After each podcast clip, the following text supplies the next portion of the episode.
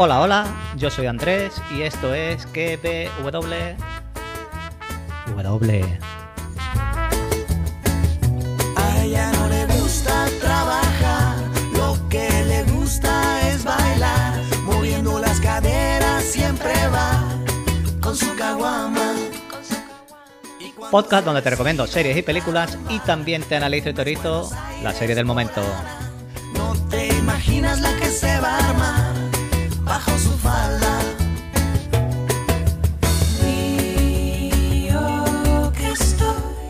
Programa número 5 de la temporada y 179 del podcast. Podéis encontrarme en Twitter como arroba pruni7, en el canal de Telegram que www. Canal que no es chat, es solo canal.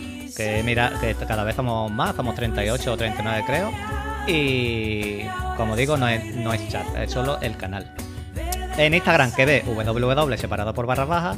Y en Coffee también estoy en el perfil que por si queréis invitarme a una cervecita o un café y así entrar en el sorteo de la camiseta del podcast.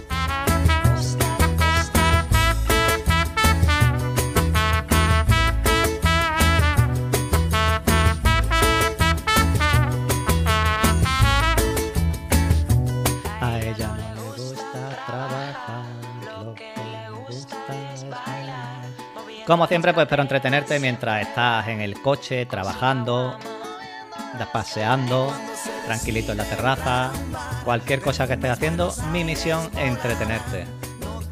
Y hoy no es mi misión, sí, sino es nuestra misión porque no estoy solo. Así que os vamos a entretener dos. Voy a quitar la música.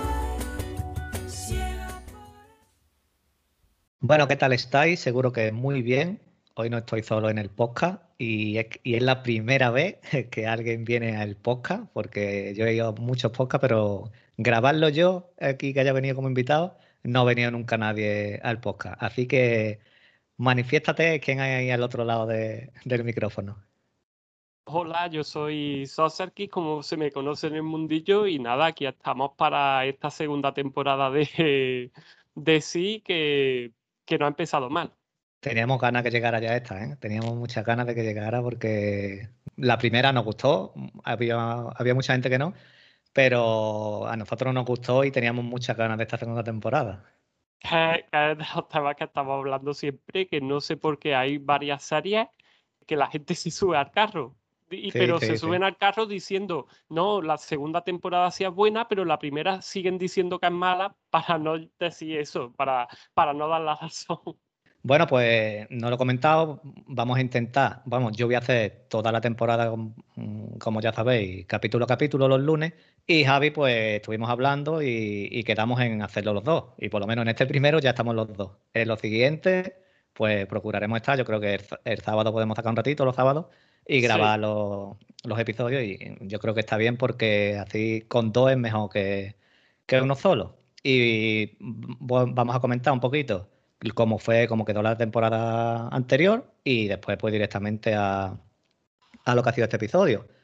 El 27 de agosto pues vol- volvió Sí, eh, la serie está protagonizada por Jason Momoa y como sabéis pues estamos en un futuro post-apocalíptico donde han pasado siglos y siglos, la raza humana perdió las vistas y quedaron pues todo el mundo ciego pues teniendo que adaptarse como pudieran a este mundo para sobrevivir. Y algunos afortunados pues podían ver pero eran perseguidos como herejes, porque creían que el mundo se fue a la mierda por culpa de ellos. Lo hemos comentado ahora mismo, vuelvo a repetirlo, como ya hice en la primera temporada. Hay gente que dice que esto es imposible, que esto no puede ser, eh, pero cuando tú entras en la serie, como nos cuentan que han pasado siglos y han tenido que adaptarse, la serie esto nos lo ha ido enseñando desde el principio, como cada tribu o cada, cada grupo se ha ido adaptando. A mí la primera temporada me gustó por, por muchas cosas, la trama, la acción, los personajes, los paisajes, eh, todo en general eh, estaba bien. Yo creo que tú estás de acuerdo en casi todo esto, ¿no? Sí, sobre todo las escenas de acción con Jason Momoa que tienen una brutalidad total. Y decir que a lo mejor lo que sí se le puede aca- achacar un poco, que hicieron un poco como otra serie que estamos diciendo que le pasa lo mismo, como en Snowpiercer, que estaba Jason, Jason Momoa, que es muy conocido, pero luego los otros actores eran casi todos más desconocidos. Aunque bueno, aquí hay que decir que sí son gente que ha hecho cosas, solamente que, y no suenan las caras, solamente que claro, no son todos como Jason Momoa y solamente tiene un, un actor muy conocido en el, en el reparto. Pero eso, eso lo arreglan. Yo creo que también la ha penalizado eh, la plataforma, porque Apple TV, como es una plataforma recién, más o menos nueva, tiene dos o tres años, pero esto en un Netflix, en un HBO, HBO eh, que es más, digamos, más estilo de este tipo de series, yo creo que la gente hubiera, se hubiera enganchado bastante. Sí, pero bueno, ya estamos viendo que, que, Apple poco a poco está cambiando lo que son las opiniones porque entre esta segunda temporada y Ted Lasso, ahí es por donde ya están haciendo su mercado. Y yo en este primer episodio ya me he dado cuenta que en Twitter hay mucho movimiento con, con este primer capítulo de sí. Bueno, vamos a recordar un poquito cómo quedó la primera temporada, que para eso estamos nosotros aquí.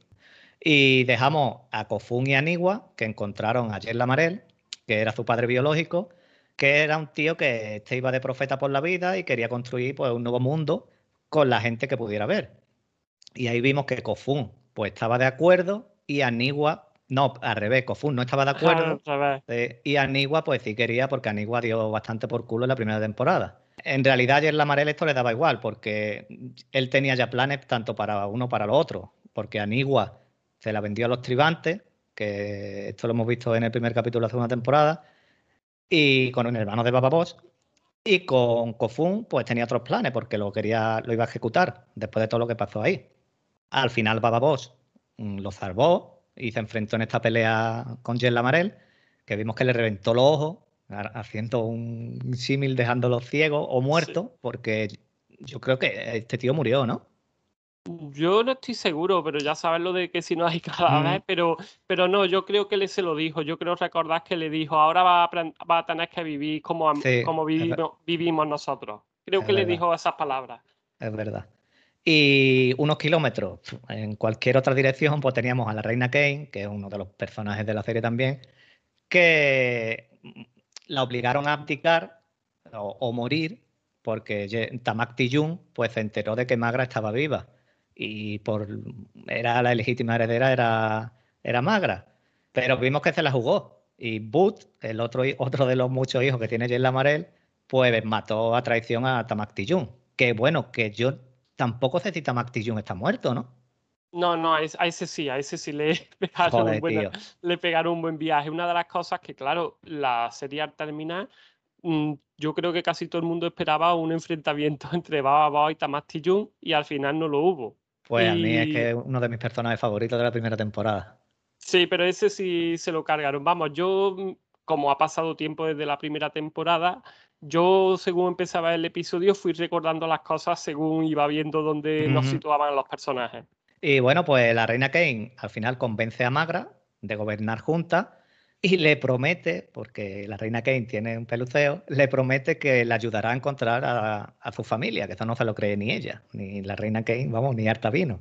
Pero, y así pero si, hay, si hay un motivo, te, corto porque si hay un motivo que, que a mí me, me hizo más reír, que la reina Kane quería por un momento ayer la mala es para tener hijos con vista para perpetuar su poder, pero ahora le dijo a Magra que quería a su hijo. Sí, sí, bueno, eh, y ya lo hemos visto, que ahora lo comentaremos en este primer capítulo, cómo termina. Eh, la reina Kane, mm, aparte de esta chalá, eh, bueno, que es veleta, que es lo que, que, vamos, que tiene mucha diversidad de opiniones, que dice una cosa y a los dos minutos se contradice ella. según se levante. Sí. Y como digo, pues así han quedado todos los personajes situados. Y esta segunda temporada, pues vuelven a hacer ocho episodios cada viernes y si, como ya hemos comentado, pues cada lunes pues estaremos por aquí comentándolo. Así que vamos por el primero, que se titula Hermanos y Hermanas. Antes de entrar en la trama, yo quiero que me digas tú qué te ha parecido eh, el episodio, pero mm, en general, lo que viene siendo vestuario, escenario, maquillaje, porque yo creo que ha dado un salto, ¿no? Yo creo que el vestuario, yo lo he visto mucho mejor, tío. Sí, sí lo ha dado, sí lo ha dado en todo y yo creo que hay más pasta porque lo que ha hecho la serie es pegar una... Claro, nosotros pensábamos que solamente existía la ciudad esta de la presa, que ahora mismo no recuerdo el nombre, que fue la Kinsua, y, y luego resulta que no lo han expandido, resulta que hay un reino, hay otros reinos y hay más ciudades y vemos que hay incluso más tecnología de la... Vamos, parece como si hubiéramos pasado de la edad de piedra a la edad media en, lo que es tecnología, por las armaduras que, hemos visto y todo. Yo es que cuando empezó, vamos, los paisajes y todo esto eh, están mm, tremendos y es una cosa que es rara porque tú te pones a pensar y tú ves los paisajes, tú disfrutas toda la serie y piensas que ellos están ciegos, ellos no ven lo que nosotros estamos viendo no ven todos esos paisajes que hay por ahí. Y otra cosa que hemos visto es que han cambiado la intro. No sé si tú has visto la intro o te gusta más, te gusta menos o a ti las intros te dan igual. Más o menos me da igual, pero tengo que decir que sí está más chula. Sí tengo que decir que está más chula. A mí me, gustaba más la primera, pero lo que era eh, el sonido, que era así como un látigo, porque lo que veíamos eran como venas. Y esta se ve más estilo salvando la distancia, como Juego de Tronos, como si fueran ahí haciendo unas cosas muy raras, que en realidad es como ellos sienten, ¿no? Porque ven la mano, que es el tacto, el pájaro, digamos que mm, como el oído que escuchan. Y yo creo que es para, exagerar los sentidos que ellos sienten. Yo creo que cada, vamos, al cambiar la intro, lo que nos están diciendo es que esta temporada va a ser algo distinto a la anterior y lo que vemos en esta intro es lo que vamos a tener en esta temporada.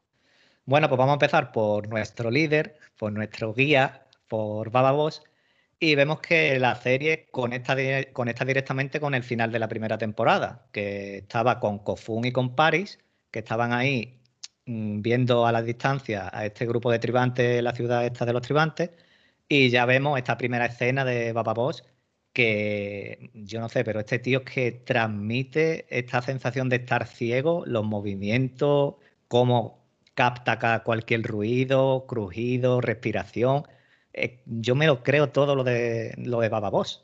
Es que es el personaje que está mejor interpretado porque lo que son todos los combates y demás, él hace una cosa cuando interpreta que tú si te das cuenta, todos los personajes de la serie, aunque estén ciegos, normalmente van con un bastón y van erguidos. Y él siempre, aunque lleve un arma con la que llega al suelo bien, siempre va agachado, él siempre va en guardia. Cuanto más pequeño ah. te haces, más difícil que te den y el tipo está siempre en guardia.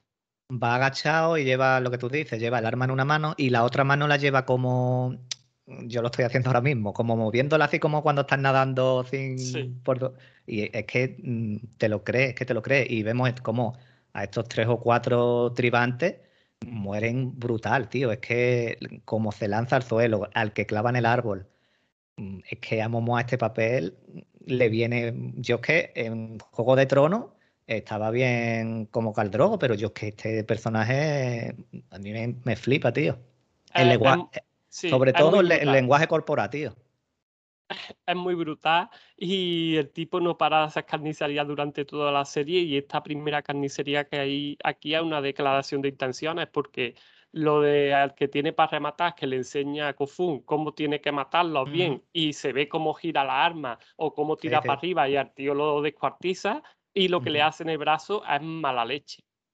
pero eh, también tiene una cosa que cuando tiene que ser, eh, cuando tiene que ser asesino, es, despiadado, es con lo que tú estás diciendo. Pero después, cuando le toca ponerse sentimental o comprender al hijo hablar con el hijo, también te lo crees, porque interpreta, mm, vamos, que es creíble en todo momento pero que le, a Kofu le está enseñando que, sobreviva, que lo haga por sobrevivir, no por ser un asesino, porque en realidad sabemos que Bababo, el pasado suyo era esclavista y todo, y todo esto, y es lo que les quiere enseñar para sobrevivir. Y le dice que el único que puede entrar en esa ciudad es, es él, porque hemos visto esta peleilla que tiene con el hijo, que dice que la vista es un problema, para que nos hagamos una idea de, cómo tienen desarrollados los demás sentidos los, ciegos.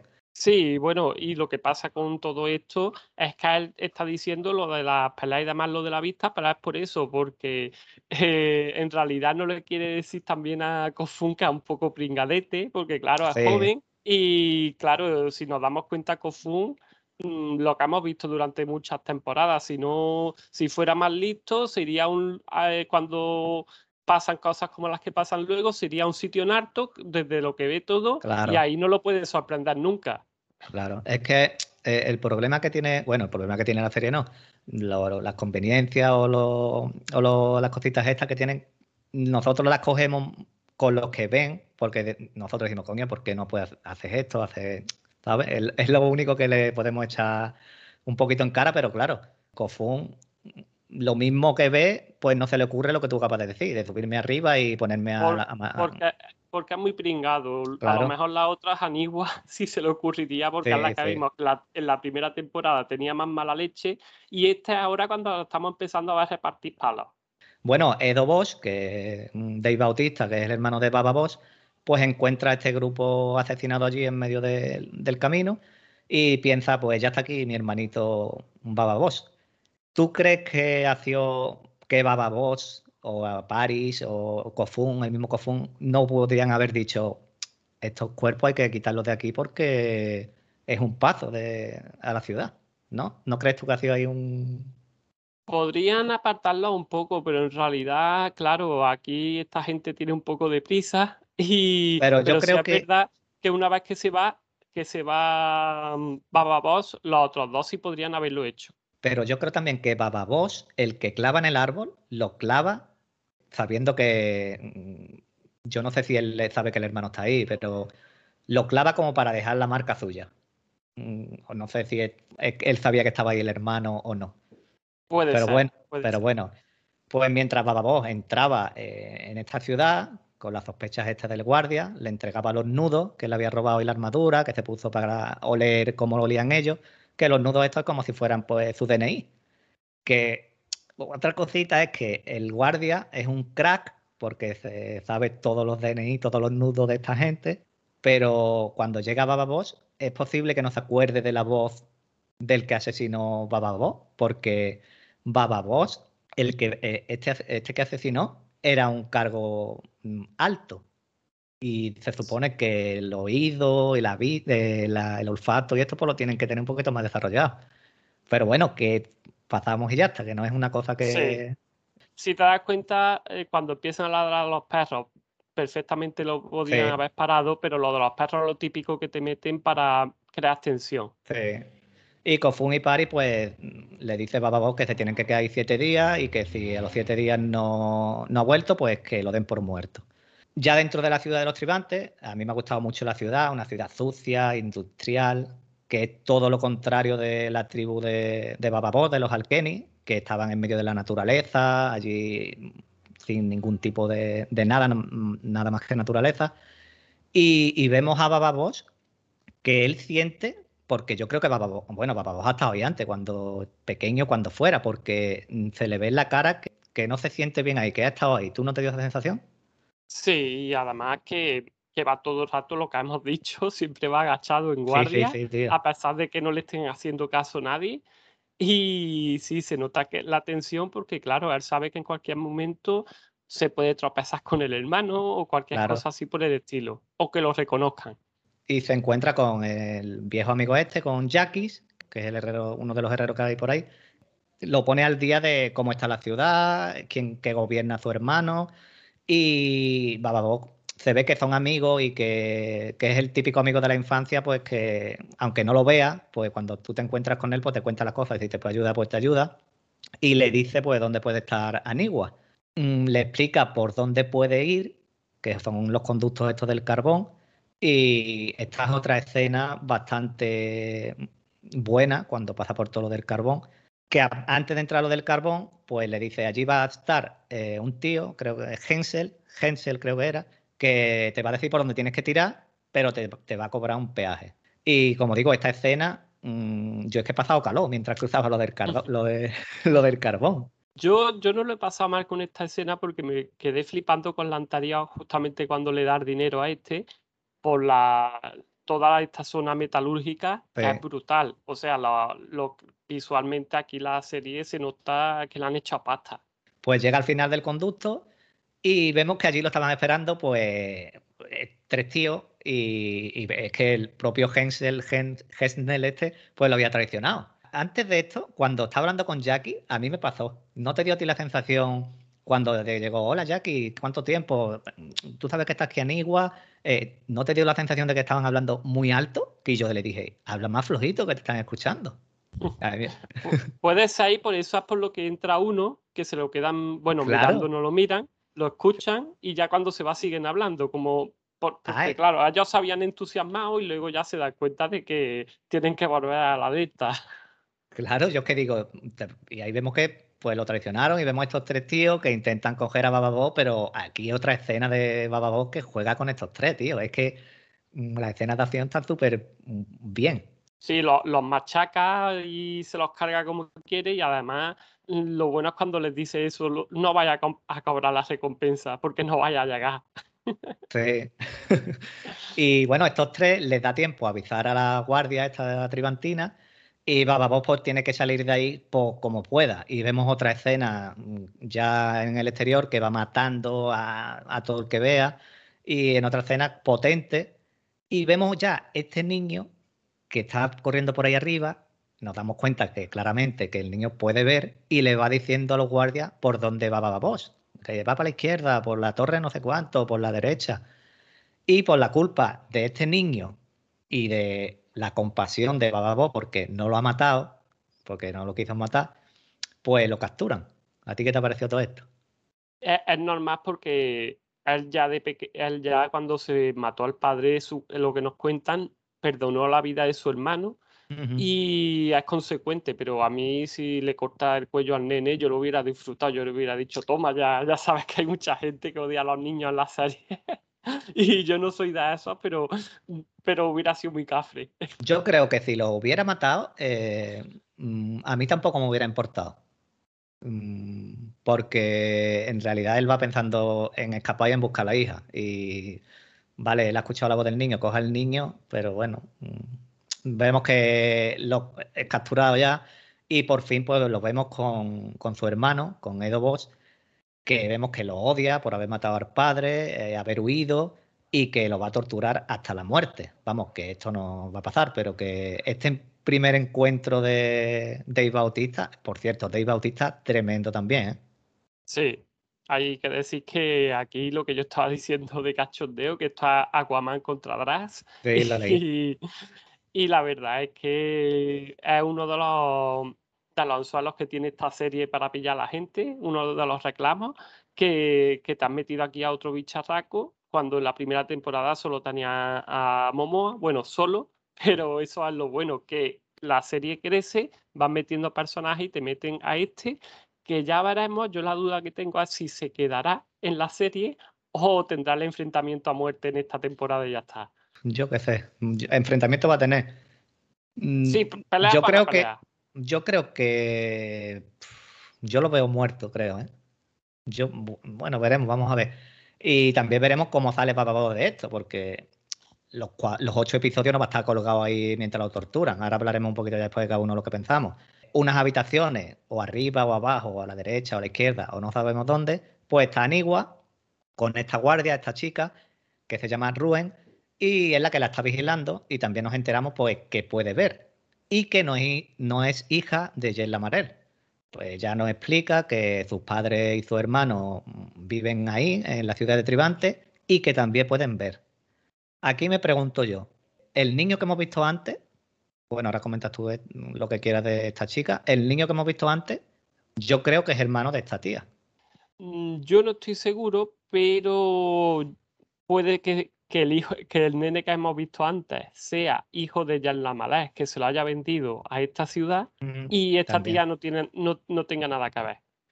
Pero ¿por qué, ¿por qué te digo yo esto? ¿Por qué puedo pensar yo esto? Porque Ruen, cuando está hablando con Anigua, ella le dice que no conoce a nadie más que pueda ver. Entonces, si esta chica, Ruen, vive en esta ciudad, este niño lo ha tenido que ver por algún lado. O a no ser Sí. que, el ni- que el niño haya estado ahí callado y no haya ido nunca nadie para que el niño diga, pues vienen por la izquierda, vienen por la derecha, mm, o ahí hay un fallito. O es el hermano, ya veremos. O, el o es lo capaz, o es lo que digo, que a lo mejor el niño nunca ha tenido que dar la voz de que se sepa que, que ve. Y también vemos que el hermano de Baba Boss, Edo Boss, vemos que confía mucho en esta chavala, porque le dice que la vigile y que no le diga a nadie que está ahí. Así que esta, yo creo que esta chica va a ser importante. Y veremos también qué quiere mm, el hermano de Bababos con Anigua. Vamos, está claro que lo que quería era traer al hermano. Sí, luego ya veremos lo que ocurre, porque está claro que, que era el cebo para Baba, que quería traerlo aquí como fuera, y gracias a la mala pudo hacer ese trato. Así que yo creo que por ahí queda todo bastante bien claro. El tema es lo que tú dices, que puede que sea un fallo lo de cuando dice que no conoce a nadie. O, es el hermano.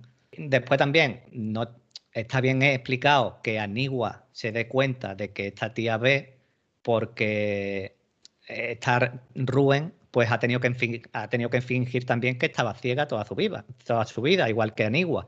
y Anigua la caló, la caló rápido. Y yo creo, creo que esta tía o traiciona al hermano de Baba y ayuda a liberar a Anigua o algo, no sé. Yo creo que esta tía puede que traicione al hermano de, Baba.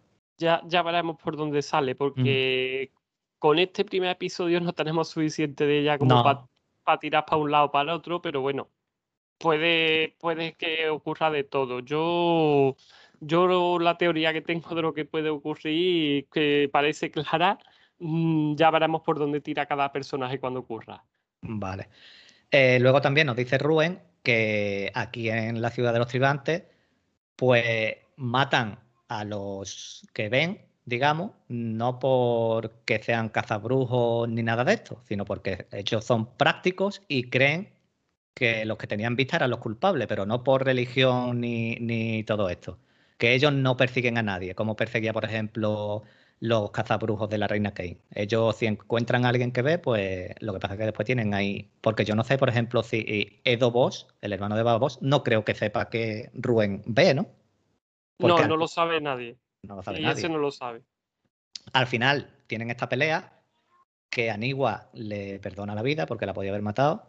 Y también quiero saber yo cómo se ha soltado Anigua de las cadenas. Eso, eso no lo hemos visto, pero bueno, se supone que puede haber escogido cualquier cosa y, usarla de, de ganzúa. Más o menos lo que nos dan a entender. Y ahí Anigua pues no la mata, pues yo creo que también pensando, como ya le había dicho el padre, que ellos están haciendo ahí para hacer el bien y, para y no para matar o gratuitamente así. Y nos veremos por dónde nos lleva la, la trama de Anigua. Yo supongo que ella encontrará a Baba Boss y de alguna manera pues lo liberará o ya empezará a escapar o lo que sea. Y ahora pues nos vamos con las hermanas, las hermanas Kane y Magra, y nos vamos a la ciudad de Pensa. Y aquí yo creo, tío, que aquí vamos a ver un montón de traiciones. Esta trama pinta, pero bien, ¿eh? ¿A ti qué te ha parecido?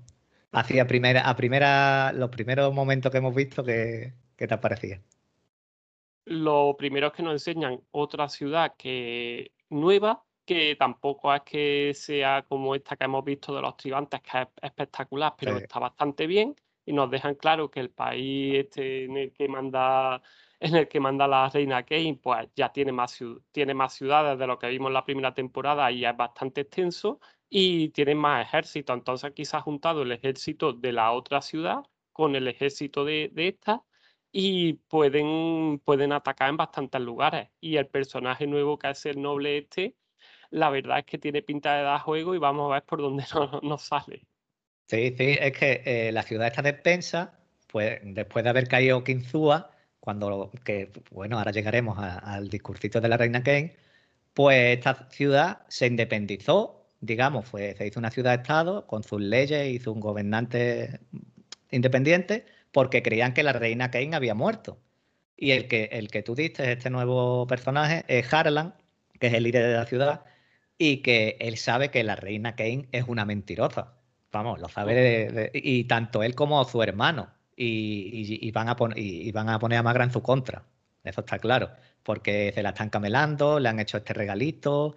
Eh, y, y, esta gente no quieren ahí a la reina Kane.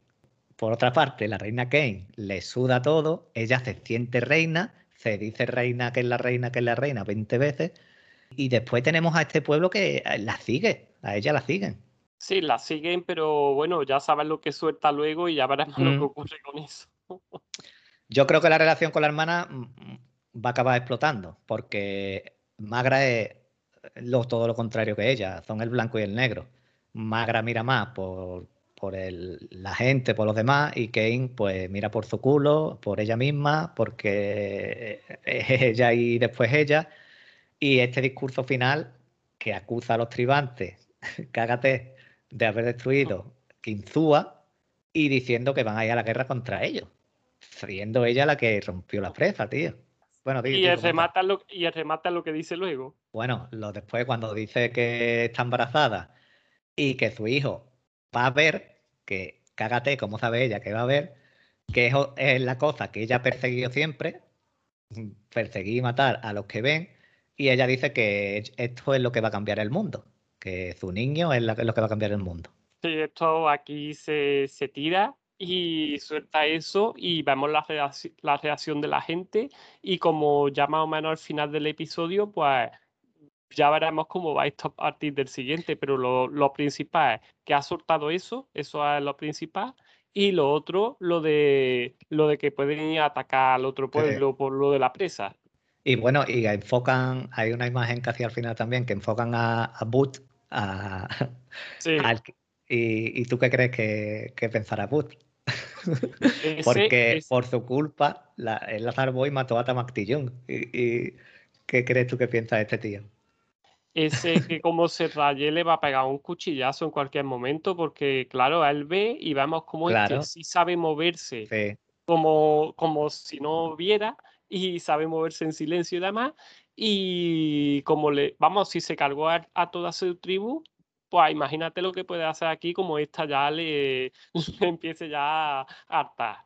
Bueno, este giro, este giro, este que estamos comentando ahora del embarazo y de lo de que quiere ir a la guerra, yo creo que este giro mm, está bien, está promete. Este giro promete. Sí, sí, esto es de lo típico que te da ganas de, ver el siguiente episodio. Bueno, y después, pues, Kofun y Paris los encuentran. Los encuentran los cazabrujos y, y gente de Harlan, ¿no? Es que no me acuerdo yo bien. Yo creo que sí, que eran ellos. Sí, Y se llevan a Kofun. Y porque Paris dice que tiene que estar ahí los siete días esto por si vuelve a vos. Y Kofun, pues, va a reencontrarse con, con su madre. Y una cosa que también quiero ver qué pasa cuando Boot, aco- acuérdate, acordaos lo que estáis escuchando, que Boot le dijo a Magra que Bababos, Anigua, Paris y Kofun estaba, le dijo a todo el mundo que Magra estaba muerta. sí. Así que vamos a ver cuando, cuando se encuentre con el hijo. Sí, sí, esto aquí está quedando muchas cuantas pendientes y, y claro, el otro le, le hizo la encerrona de la primera temporada, que yo creo que fue de los mejores momentos, porque ahí sí que pensaba en el ascensor que iba para más bababos, ahí, Mm, aunque sepas que es el protagonista, pero te Pero- meten la tensión de forma que te piensas que puede morir. Y encima les miente. Por lo tanto, imagínate lo, lo que se puede formar con ese. Yo creo que estaría bien que cogiera la serie aire de Juego de Tronos, eh, no encariñarte con personajes. Que, que si en el segundo capítulo tienen que cortarle el cuello, mm, por ponerte un ejemplo, a, a Kofun, pues que se lo corten. Sí, sí, por ejemplo, mira, te digo, llega Kofun a la ciudad esta nueva. Como ve, se da cuenta de que está allí el otro que le traicionó y se pelean. Y uno de los dos palmas. Ocurrir ah, perfectamente. ay, ay, con, con, con Boot, con el mismo Boot, sí, sí, sí. Sí, Y, y que, que si, por ejemplo, el hermano de Baba Boss tiene que matar a alguno mm, a sangre fría, que, que- que- que te creas bien y que la serie vaya ganando en, en todo, en la trama y en que aquí nadie, no se casa nadie con nadie y que, y que es lo que va a haber. sí, vamos, en ese estilo sería lo, lo suyo. De hecho, en la ciudad esta nueva ya pinta de que van a palmar unos pocos. Sí. Y luego ya veremos cómo va el tema de Bababos. También el asunto por el que yo creo que se podría salvar a y seguir Batista en la serie es que reciban un ataque, se tengan que unir los dos hermanos para salvarse y por ahí se arreglen. Bueno, eh, no había pensado yo eso. Unirse, pero contra la reina Kane, dices tú, Sí, por ejemplo. sí. Puede ser. Es que yo, el, el Harlan este, el nuevo personaje, yo creo que este tío, aparte de, de ser así, yo lo veo que va a pelear bien, que va a ser un tío que va a saber manejar espadas y va a saber pelear bien, y creo que, que va a dar juego también. Y no había pensado yo esto de que llegara un momento que, que lleguen a un acuerdo los hermanos, por lo que sea. La pelea la van a tener seguro y después digan, pues mira, pues nos tenemos que unir, si no, esto se va a la mierda. Pues no Sí, había sí. pensado yo esto, sí. Puede, puede que ocurra algo de eso y sea la forma de mantener a Batista en la serie, porque recuerda que en el No Pierce no le dábamos más de una temporada sin Bean. Y mira, Mm, también es verdad, porque lo comentamos que sí, sí, que al estar Jennifer Connelly también, pues es verdad. Pues nada, hasta aquí hemos llegado en este primer, en este primer capítulo de, de sí. Yo creo que ha quedado bastante bien y eh, espero que haya estado cómodo y vamos, yo he hablado contigo más veces, hemos grabado más veces y espero que haya estado a gusto y haya echado un buen ratito. sí que lo he estado y bueno, lo que hay que pedirle a la serie es eso, que más o menos las partes de diálogo y demás sean buenas y no nos aburran, como ocurre en otras series, y que la- las partes de acción sean estas carnicerías que estamos viendo a Baba Boss, que cada vez eh, son más brutales. El vestuario, lo que hemos estado hablando, esa- esos gladius que llevan espadas romanas con sierras, Sí. eso Eh, me eh, parece tremendo. me, me gustó mucho, tío.